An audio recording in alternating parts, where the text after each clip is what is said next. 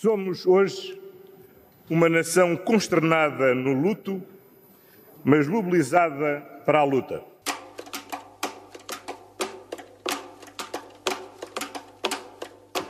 Cinco meses depois da pandemia atingir a Europa, António Costa fez o balanço no debate sobre o Estado da Nação. Nove meses depois das eleições legislativas, António Costa pediu a mão em casamento. É com os partidos que connosco viraram a página da austeridade que queremos prosseguir o caminho iniciado em 2015. Espere, talvez não tenha sido bem um pedido. Ou será que alguém pede a mão a alguém assim? A magnitude da tarefa que temos em mãos não se compadece com acordos de curto prazo, nem com táticas de vistas curtas baseadas em despicos de popularidade, competições de descolagem ou exercícios de calculismo eleitoral. Pois, talvez não. Mas calma, parece que Rui Rio acha que sim. Que é um pedido de casamento de papel assinado ali com o Partido Comunista e o Bloco de Esquerda. Será ciúme? A resposta de António Costa parecia uma rejeição. Infelizmente, não podemos contar com o PSD para construir um país do futuro. O PSD é hoje o partido dos velhos do Restelo, daqueles que não assumem e não têm a coragem de transformar as tormentas em boa esperança. Mas o namoro, do outro lado, também não pareceu bem encaminhado. Senhor Primeiro-Ministro, o nosso horizonte sempre foi o da legislatura. Nunca colocamos é o nosso mandato dentro da gaveta. Mas esse também foi seguramente o mandato daqueles que fizeram campanha eleitoral a pedir para que o PS não tivesse maioria absoluta, porque se o PS tivesse maioria absoluta não havia geringonça. Isso significa seguramente que quem conseguiu que não houvesse maioria absoluta tem a responsabilidade agora de assegurar também que haja geringonça. Curioso é que o outro convidado para o casamento, o PCP, nem respondeu à pergunta. E fica-nos aquela outra questão é que com os olhinhos que tem feito ao PSD tem que ter cuidado, porque os triângulos amorosos não costumam funcionar muito bem. E dito tudo isto, ficámos assim. António Costa fechou o debate e foi de férias. Catarina e Jerónimo também. Mas que se saiba, todos para sítios diferentes. Para lua de mel já se viu melhor. Hoje, nesta comissão política, analisamos este estranho triângulo amoroso onde ninguém diz que não à carochinha, mas também ninguém lhe estende a mão.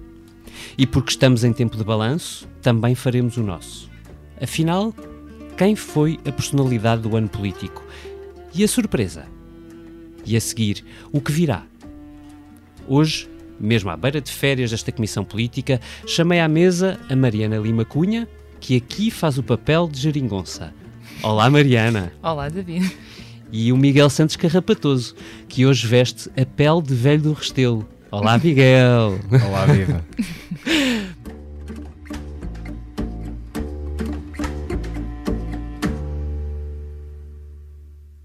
E dito tudo isto, ficámos assim. António Costa fechou o debate e foi de férias. Catarina e Jerónimo também. Mas que se saiba, todos para sítios diferentes. Para a lua de mel já se viu melhor. Hoje, nesta comissão política, analisamos este estranho triângulo amoroso onde ninguém diz que não à carochinha, mas também ninguém lhe estende a mão.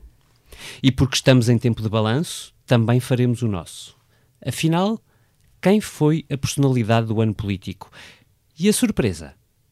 E a seguir, o que virá? Hoje, mesmo à beira de férias desta comissão política, chamei à mesa a Mariana Lima Cunha, que aqui faz o papel de geringonça Olá, Mariana. Olá, David. E o Miguel Santos Carrapatoso, que hoje veste a pele de velho do Restelo. Olá, Miguel. Olá, viva. Proponho-vos aos dois um flashback. Esta legislatura começou com o PCP a dizer nunca mais. O Bloco a impor uma revisão das leis laborais ao PS para assinar o papel e o PS a recusar um acordo. Mesmo assim, sem papel passado, o Bloco e PCP viabilizaram o primeiro orçamento com o governo a escapar a coligações negativas, com uma estranhíssima união PCP-CDS. Depois chegou a pandemia e um amplo consenso, mas no primeiro suplementar o PCP votou contra e o PSD deu a mão a António Costa. Tendo isto tudo em conta, e a pedir-vos, Mariana, Miguel, que tentassem explicar isto aos nossos ouvintes. Começando por ti, Mariana. O que é que está na cabeça dos comunistas e dos bloquistas? São só desafios difíceis logo para começar. É um mero retrato da realidade, Mariana. É clássico que nós Mariana, temos que acompanhar todo o ano. Ganhar Mariana tempo, questionar a pergunta para ganhar algum tempo. Ainda bem que me faz essa pergunta.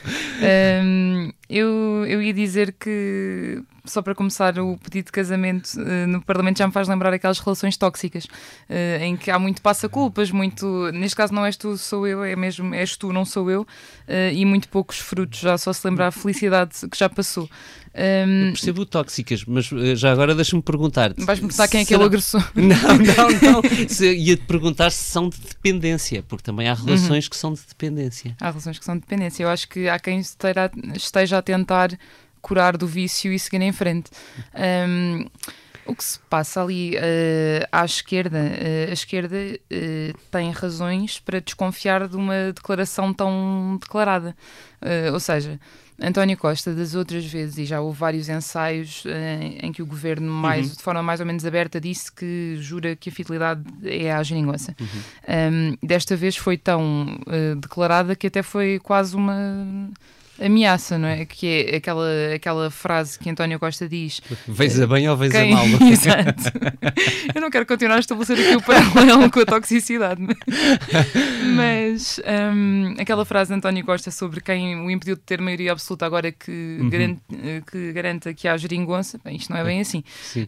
Um, uma declaração tão, tão óbvia tem, o, tem uma vantagem depois para António Costa que pode não ter para a esquerda, que é declarar essa intenção uhum. uh, de forma a depois poder reclamar uh, se isso não acontecer. Ou seja, eu tentei, eu uh, que estou aqui a garantir estabilidade e que estou a tentar estabelecer pontos e vejam lá estes responsáveis que não, que não querem. Pois fica muito evidente que é, um, que é uma manobra tática, não é? Sim. Passámos os últimos dias, aliás, a ouvir falar de uma manobra tática de António Costa. A questão é se a esquerda tem alternativa. Uh, e a, a, esquerda, obviamente, uh, percebe isso, não é? E neste momento há algum nervosismo à esquerda porque os últimos sinais foram uh, o PCP votou contra o orçamento suplementar, portanto eh, com consequência ou não, que nesse caso tinha pouca, porque uhum. o orçamento estava viabilizado de qualquer forma, mas deu um sinal que não passa despercebido no Bloco uhum. uh, e o Bloco tem essa pressão agora em cima e há muito no Bloco de Esquerda quem interprete isto como o PCP quer mesmo, uh, isto não foi fogo de vista, o PCP está mesmo disposto a descolar aqui um, de uma maneira muito real e muito, muito prática uh, do governo de António Costa numa altura em que se avizinha uma crise, que é óbvio 7% para já de desemprego, contados hoje, esta quarta-feira. E para a esquerda toda essa parte, uh, parte do desemprego e a questão social é particularmente, obviamente, importante um, e, portanto, há que tentar sair dessa fotografia. Um, agora, a esquerda eh, interpreta, como sempre interpretou e como sempre disse, estas garantias de António Costa como um bocadinho uh, também fogo de vista, não é? Porque quando António Costa diz uh, que afinal agora quer um acordo para a legislatura, uhum. essa conversa já. A legislatura já começou há um ano, não é? Essa conversa já aconteceu. Aconteceu com o Bloco de Esquerda e uhum. com os revisionistas. E em rigor, a pandemia fazer... já leva cinco meses, uh, mais quatro meses em Portugal, Sim. seis meses no mundo. E portanto, António Costa surgiu-lhe agora esta ideia e a esquerda não acha que venha propriamente por bem. Um, agora, também temos sempre a outra questão de que já aqui falamos, que é quem é que interessa Uh, por, muito que, por muito que a esquerda desconfie das intenções de António Costa, quem é que interessa provocar uma crise, crise política? Hum. Quem é que ganharia com isso? A esquerda não seria, com certeza.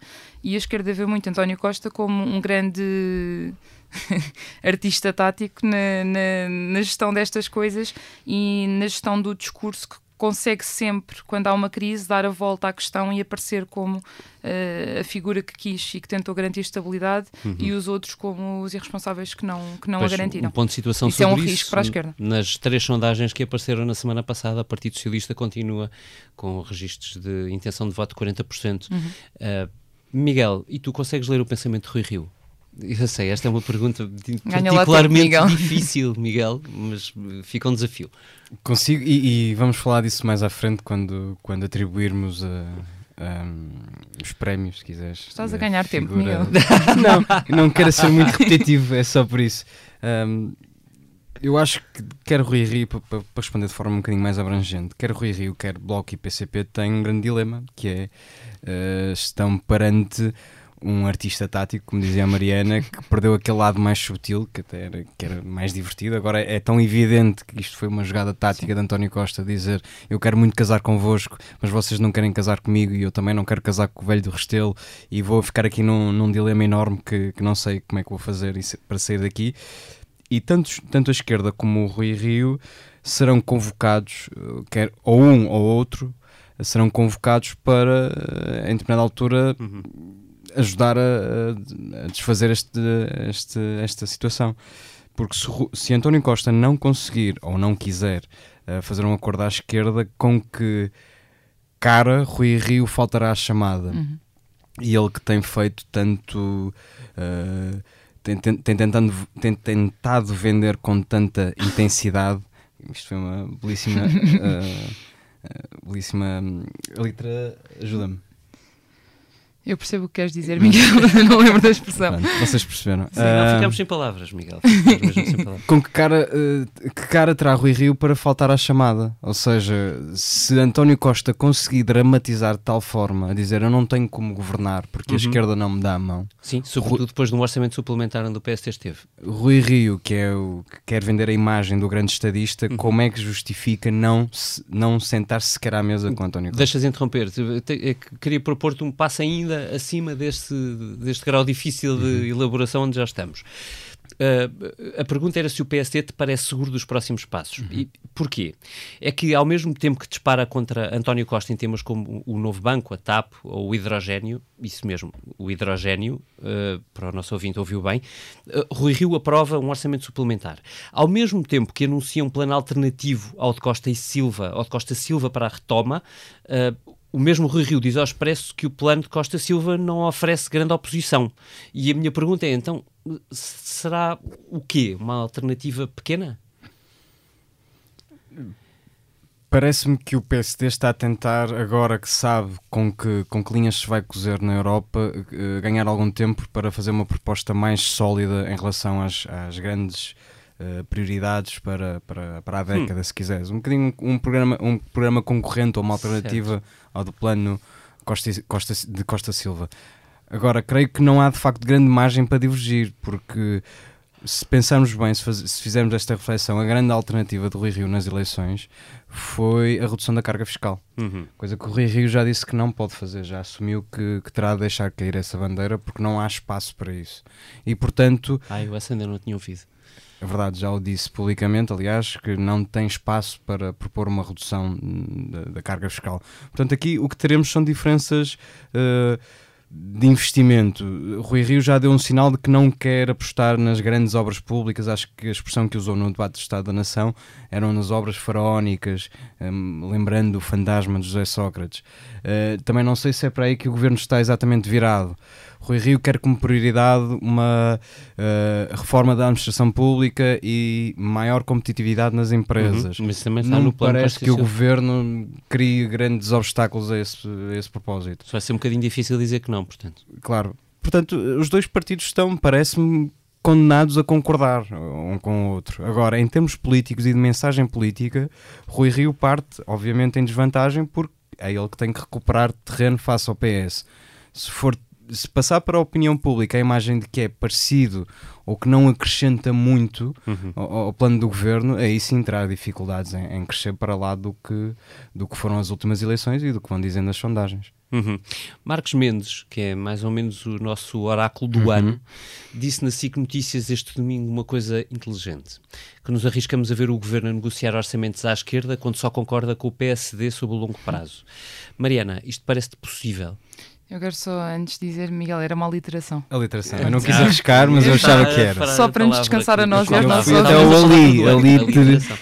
Foi por, foi por aí que eu procurei e pronto, era uma literação, estejam todos descansados já. Uh, David, perguntavas-me. Se, era, se ah, sim. possível um, concordar ou, ou, procurar negociações à esquerda para orçamentos que são coisas de curto prazo, no sentido uhum. do ano corrente, não é? Negociação corrente Uh, quando na verdade no plano para longo prazo para o país é muito difícil negociar com o PCP e o, e o Bloco de Esquerda. Uh, uh, layoffs, apoio Sim. a empresas, alguma. pois, em muitos casos, diretos a empresas, que é o que defende Costa Silva. era um dos grandes. É um dos problemas de enfim, do, do que nós vemos do que se esgotou na primeira geringonça, na primeira versão da geringonça. Uhum. O contexto era completamente diferente, os partidos estavam a sair de uma crise e estavam todos interessados Uhum. em, obviamente, ser a cara da saída da crise um, e havia coisas para repor, direitos para repor, rendimentos para repor Uhum. e, portanto, aí estavam todos de acordo e não havia grande. E, aliás, o PSD diria, dizia que teria feito o mesmo, mas num ritmo Uhum. diferente ou numa. eh, o, sim, o ritmo da devolução seria diferente. Uh, pronto, agora chegamos aqui a este ponto. O ponto de partida é completamente diferente uh, para, para, para esta, enfim, reedição da geringonça, se, se fosse esse o caso. Um, o que temos é um, o panorama de uma nova crise aí ao virar da esquina, ou que já, aliás, já se estão a sentir esses efeitos, uh, e planos de longo prazo para o país. Em nenhum destes contextos, a esquerda casa muito bem com, com o governo de António Costa.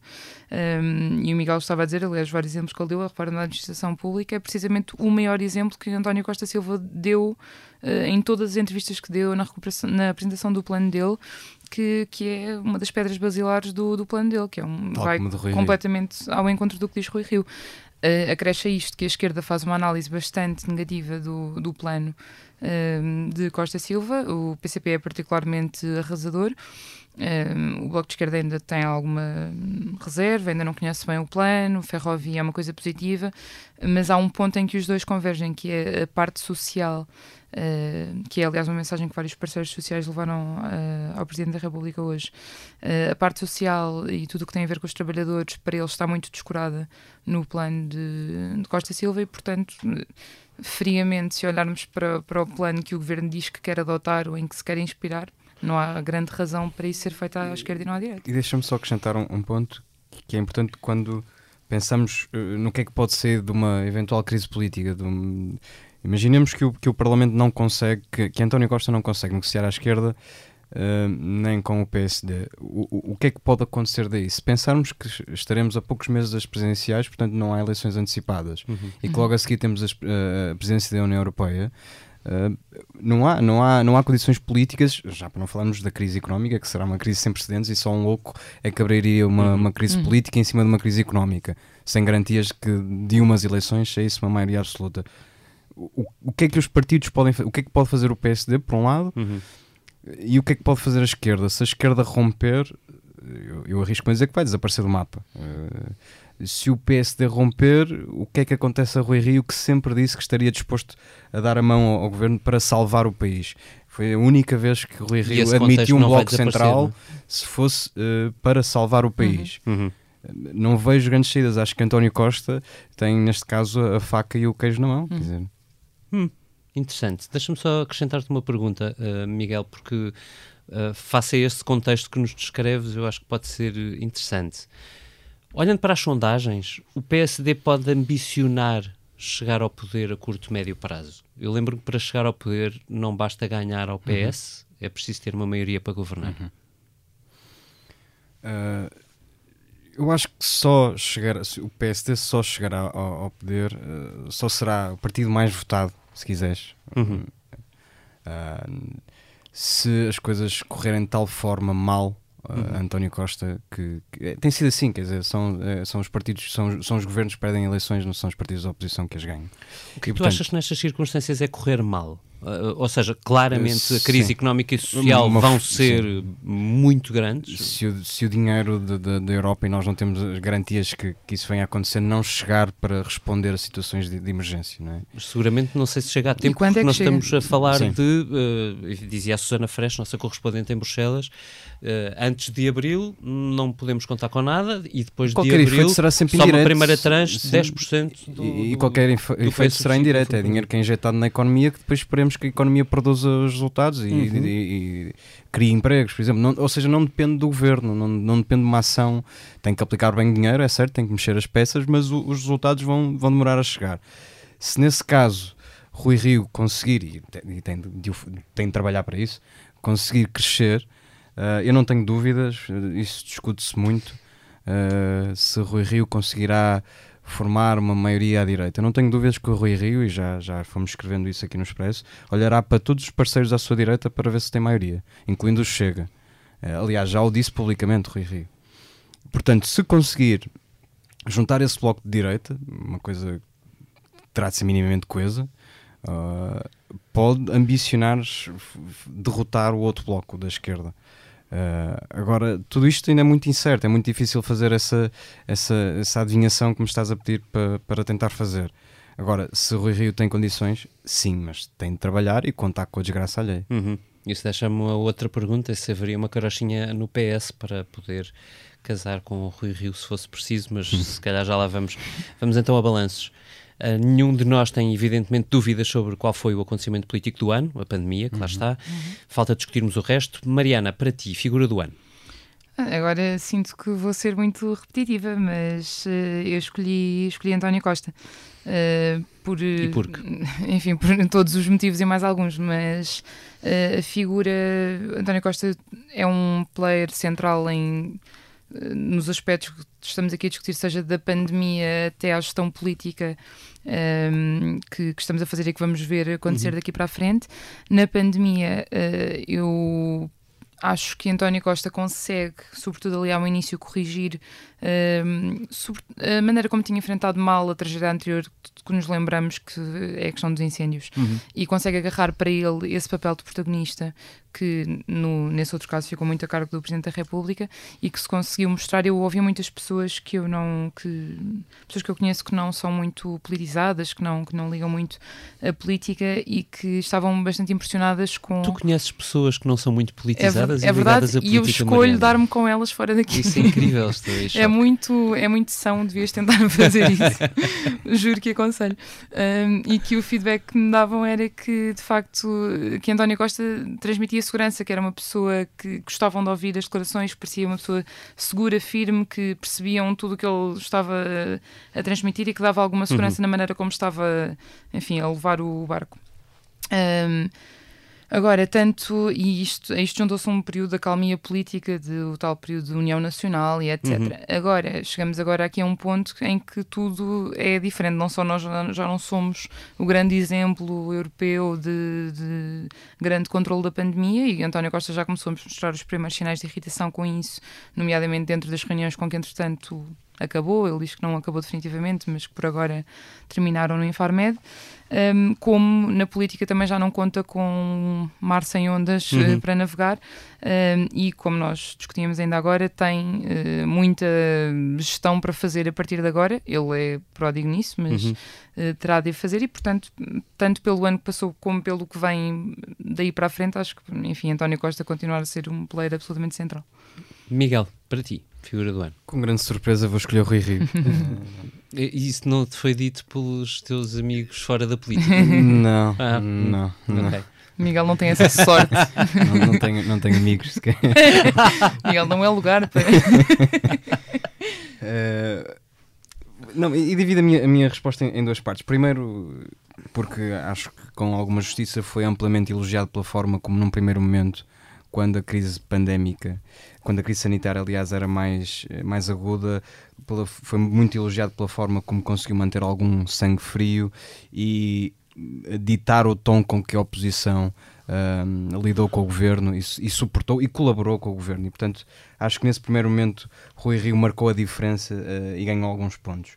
Um, depois, num segundo momento, uh, que é o que, e, o que falávamos há pouco, que é Uh, o Rui Rio se, se foi importante já se pensarmos no que foi o orçamento do Estado e, no, e o que foi o orçamento suplementar. Rui Rio ganhou aqui uma coisa que o PSD já não tinha há algum tempo, que era uma centralidade no Parlamento. Ou seja, o facto de falar à esquerda e, e motivar algum sururu em relação a algumas votações uhum. e ao uhum. mesmo tempo falar com o governo foi criando e foi pondo cavilhas na geringonça que já estava pela, pela, pela, pela hora da morte e, e, e isso precipitou um bocadinho o seu fim. Mas depois, agora, e estendendo um bocadinho a análise para o futuro, um, é, vai ser interessante acompanhar como, como vai ser a evolução, a evolução do Rui Rio e o desempenho dele nos próximos tempos, porque um, Rui Rio parece estar apostado e, e está desde o início a vender a imagem do grande estadista e de alguma forma pôs-se na sala de espera à espera uh, passa a redundância, que o poder cai ao colo, sem fazer uhum. grande, grande alarido, explorando, como dizias há pouco, casos polémicos como o Novo Banco, que são muito fáceis de vender para a opinião pública, uh, como foi o caso de Tancos ainda na, na, na campanha eleitoral. e espera que de alguma forma o poder vir e caia ao colo do PSD. Um, eu consigo perceber a estratégia, porque se pensarmos que com o país em pânico, com António Costa em, em, com grandes uh, índices de popularidade, com Marcelo Rebelo de Sousa a, a, parar todos os golpes do governo, só um louco é que desataria a, a gritar e a berrar contra o governo. Portanto, eu percebo que ele mantenha um registro mais moderado. Mas depois falta a outra parte, e é essa outra parte que tem falhado sucessivamente em Rui Rio, que é passar para a opinião pública o que pensa de facto sobre o país e, e, não é só a questão da magistratura, que é um tema que o Rui Rio fala muito, nem sobre os debates quinzenais, que é um tema secundário, uhum. não, sobre o país, uh, estruturalmente, sobre alternativa económica, por exemplo, e o Rio tem falhado nisso. Um, não sei como é que no futuro vai conseguir dar a volta, uh, mudar o chip, ou seja, com este clima todo, o Rio arrisca-se a ficar sempre como alguém que espera que o governo caia e se não cair, sairá pela porta pequena. E é vai ser interessante perceber se vai conseguir dar ou não dar esse salto. Hum. Eu, por mim, escolhi Jerónimo de Souza. Ele foi o. No início desta, desta sessão legislativa, deste ano político, foi o, o grande derrotado da noite eleitoral. Uhum. Um, e eu acho extraordinário como Jerónimo de Souza, uh, esse grande derrotado, conseguiu transformar uma derrota num, excesso de lucidez antes de todos os outros sobre aquilo que aí virá. O PCP está evidentemente longe do que da, da, solução política que António Costa pretende estável para, para toda a legislatura. Uh, há três meses, quando tudo fechou em Portugal, uh, ele percebeu que uh, o unanimismo podia ter grandes consequências sobre aquele que é o seu eleitorado central uh, e muito rapidamente aproveitou a primeira oportunidade para se distanciar formalmente do governo, uh, depois de já ter explicado a António Costa que não estava para novas geringonças. Eu acho que é curioso como um partido que aparentemente vai encolhendo para registros históricos, uh, ainda assim consegue ser central num momento determinante do futuro do país, uh, defendendo os seus, é isso que se pede aos partidos políticos, com grande coerência, uh, mas claramente num enorme desafio que é, o de, que é este dilema de perceber até onde é que o PCP pode ser mais útil dentro ou fora. Uh, eu acho que, sobretudo, o futuro da geringonça desta legislatura vai depender dele e daí que Jerónimo Sousa seja este ano, para mim, a figura política do ano. Miguel, e quanto a revelações? Uh, revelações vou escolher Pedro Nuno Santos. Ah, isso é uma revelação. Não é evidentemente um, um rookie na política, eh, já nem é jovem turco, quer dizer, turco pode ser, mas jovem, não é? não me leves a mal, David. Sei que és pouco mais velho que ele. Incrível, mas tens o espírito jovem, coisas. portanto. Uh, mas escolho, escolho por, uh, como revelação por outro motivo, porque me parece que cortou definitivo em, em, com, com, com António Costa e, e se atirou de cabeça, tronco e membros para a luta à sucessão de, de, de António Costa e há vários exemplos disso e sinais. A forma como dirigiu o dossiê da TAP, uh, entrando publicamente em ruptura com o Primeiro-Ministro, comprando guerras, inclusive com o seu melhor amigo, seu, uhum. uh, de António Costa, Diogo Lacerda Machado. A forma como enxutou Marcelo, uh, dizendo que preferia mil vezes votar num candidato do Bloco ou do PC do que votar num, num, candidato da direita, no caso Marcelo Rebelo de Sousa, o que cria um óbvio embaraço e desnecessário. Uhum e ainda mais drástico a forma como tentou pressionar António Costa a reeditar um acordo à esquerda, sabendo ele que António Costa eh, não está muito para aí virado. Que Pedro Nuno quer ser o líder do PS é um dos segredos mais mal guardados da política portuguesa. Que tenha começado a romper tão cedo é que me surpreende e, e acho que é, eh, no mínimo, prematuro. Portanto, vai ser muito interessante perceber o que fará Pedro Nuno daqui em diante, porque com o grau de envolvimento que empenhou no caso da TAP, uh, ele pode ter aqui das duas uma, ou faz um brilharete uhum. ou cria um buraco enorme, que uhum. é uh, convenhamos o que nos parece mais provável, e pode ter dinamitado as suas hipóteses de, de futuro no PS. Vamos ver que, que cartas ainda tem Pedro Nuno para jogar. Muito bem. E com esse sinal das presidenciais, Mariana, revelação tua. Pronto, agora até tenho medo do que é que o, o David vai dizer. Portanto, a minha escolha não é uma pessoa nova na política portuguesa, é Ana Gomes. vai, em silêncio. vai David. Mas é uma revelação presidencial e, portanto, uh, uh, forcei este bocadinho para, para poder ser a minha escolha. Pronto, Ana Gomes não é, lá está, não é obviamente uma revelação no sentido de ser nova, mas é um nome que veio baralhar um bocadinho a discussão e acho que já tem esse, enfim, mérito por, por isso. O nome da Ana Gomes foi lançado há uns meses, nunca pela própria, eh, que nunca esclareceu Uh, foi dando respostas um bocadinho, disse que não, mas depois umas respostas um bocadinho mais ambíguas, ainda não se percebeu se ela tem de facto ou não vontade de avançar, mas acho que tem uh, algumas virtudes, por exemplo, tem a virtude de pôr o PS uh, eh, a discutir um bocadinho sobre presidenciais, que é coisa que o partido aparentemente queria evitar, ou, o, o partido oficialmente queria evitar, não só António Costa tentou fechar o assunto, já não sei quem é que dizia que, quer dizer, fechar o assunto, eu acho que foi a própria Ana Gomes que comentou no Twitter, uhum. fechar, quer dizer, acho que não, não o abriu. Um, e Carlos César que, que, veio dizer que o Congresso do PS seria adiado para depois das presidenciais, portanto havia mesmo muito pouca uhum. vontade de debater um, no, no seio do PS, uh, eh, e o Francisco Assis há uns tempos dizia-nos que, enfim, é, é bom que a democracia interna no PS se mantenha, e como eu acho que é um, um sinal de saúde a democracia e interna como o próprio Francisco Assis, entretanto, foi engolido pelo sistema como novo presidente do Conselho Económico e Social. Mas pronto, uh, acho positivo que, enfim, que haja alguma discussão e, e alguma agitação, ainda à esquerda, uh, o nome da Ana Gomes também veio agitar um bocadinho uhum. as contas, embora tanto o Bloco como o PC mantenham a intenção de apresentar candidatos próprios e pronto, portanto escolho Ana Gomes como o nome que eh, enfim, veio surpreender um bocadinho no que eram já contas quase feitas e dadas por garantidas quem eram os candidatos e o que é que ia acontecer. Baralhar um bocadinho as cartas. Eu, por mim, enquanto a revelações, escolhi Marta Temido, a Ministra da Saúde. Bem, David, nunca tinha ouvido falar da Marta Temido. Obrigado por esse Não estava nada à espera. Numa pandemia. que foi, convém lembrar, ah, há um ano, das ministras mais atacadas do governo de António Costa, do fim, da reta final da legislatura passada, um, alegando-se que era um uh, erro de casting. Uh, mas Marta Temido revelou-se exatamente o contrário, é alguém que conhece o sistema de saúde uh, e alguém que, no mais difícil dos momentos, conseguiu que Portugal respondesse Uh, com um pouco mais do que os mínimos, salvaguardando quer uh, o, o, próprio SNS, na medida do que é possível, quer um, uh, a saúde de cada um dos cidadãos portugueses atingidos por esta pandemia. Não foi uma resposta isenta de críticas, seria impossível que o fosse, mas Marta Temido revelou-se uma política, para além do mais, e isso em si mesmo, sim, é uma revelação. E agora, aquele nosso momento final. Mariana, o que não te sai da cabeça? Não me sai da cabeça. Agora, agora pela primeira vez, vou ser mais séria neste, nesta comissão política. Um, é o homicídio, homicídio do ator Bruno Candé, que, que, foi falado a semana toda, e obviamente nestas coisas é preciso esperar pelas conclusões da investigação judicial, mas eu acho que já é possível retirar algumas conclusões do que vamos sabendo do caso.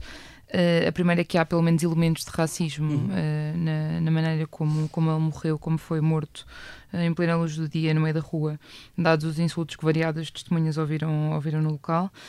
e a segunda é que há uma tentação imediata, e isto eu acho que é uma coisa sistémica, nestes casos de culpar a vítima ou de arranjar motivos, formas de perceber o lado do agressor. Eu lia no outro dia num mural de Facebook que é preciso perceber os motivos que o ancião teve, colocando a coisa já contra a vítima.